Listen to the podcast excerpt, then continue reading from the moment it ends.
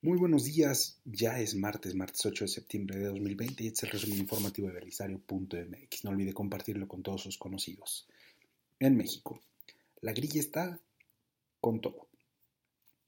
Desde hace varios años, los 31 gobernadores de los estados de la República y el jefe de gobierno de la Ciudad de México se agrupan en la Conferencia Nacional de Gobernadores, la CONAGO. La idea es que los gobernadores y gobernadoras usen este espacio para diseñar programas en conjunto y que todos los estados trabajen en armonía. Luego, este sexenio empezó a haber grilla y división y los gobiernos empezaron a crear grupitos paralelos y ayer uno de ellos, que se hace llamar la Alianza Federalista por México, anunció que se separarán de la CONAGO. ¿Quiénes se separan? Chihuahua, Aguascalientes, Durango, Jalisco, Michoacán, Tamaulipas, Colima, Coahuila, Nuevo León y Guanajuato. ¿Por qué? Dicen que para construir un equilibrio y un contrapeso. Ojo, estos 10 estados representan el 31% de la población de todo el país y sus estados concentran el 40% de la inversión extranjera directa. ¿Qué hay en el fondo?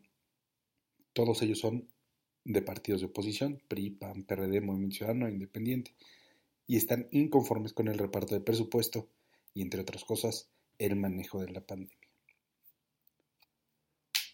Con la polémica decisión de otorgar el registro al partido encuentro solidario y dejar a un lado México Libre, el Consejo General del INE aprobó ayer la redistribución del presupuesto a los partidos políticos para este año. ¿Ya cómo toca?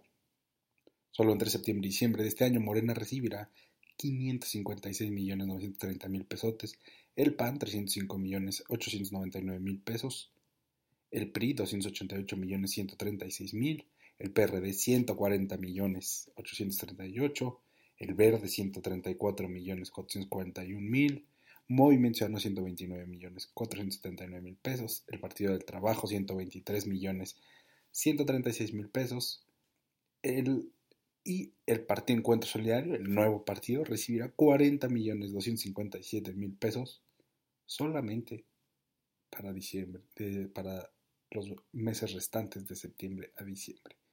Ya sabe, por el bien de todos, primero los pobres partidos.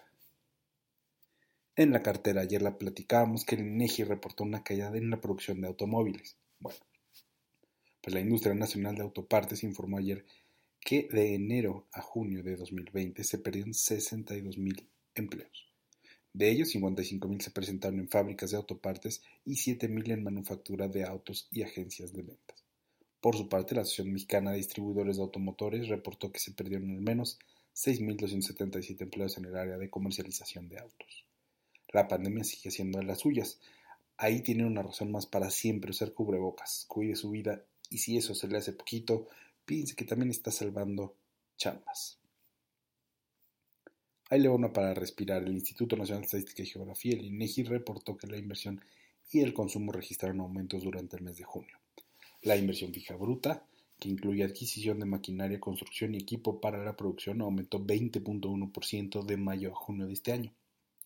El consumo privado repuntó 5.5% en el mismo periodo. Poco a poco y siempre respetando las medidas sanitarias. Ánimo. En el mundo, ojo con Ecuador, un tribunal de, la Corte Nacional de Justicia de Ecuador ratificó ayer una sentencia de 8 años de cárcel para el popular expresidente Rafael Correa Correa y varios de sus colaboradores de gabinete quedaron además inhabilitados para ocupar cargos públicos. Esto cobra relevancia pues Correa había anunciado que buscaría postularse a la vicepresidencia. Correa, que vive en Bélgica desde que dejó el poder en 2017, es acusado junto con otros funcionarios de exigir cerca de 8 millones de dólares de sobornos a cambio de obras de infraestructura pública. El dinero, dicen, habría sido para utilizado para financiar campañas políticas. ¿No les suena? Usted que MX ha estado al pendiente de la situación en Bielorrusia y ayer la cosa se puso mucho peor.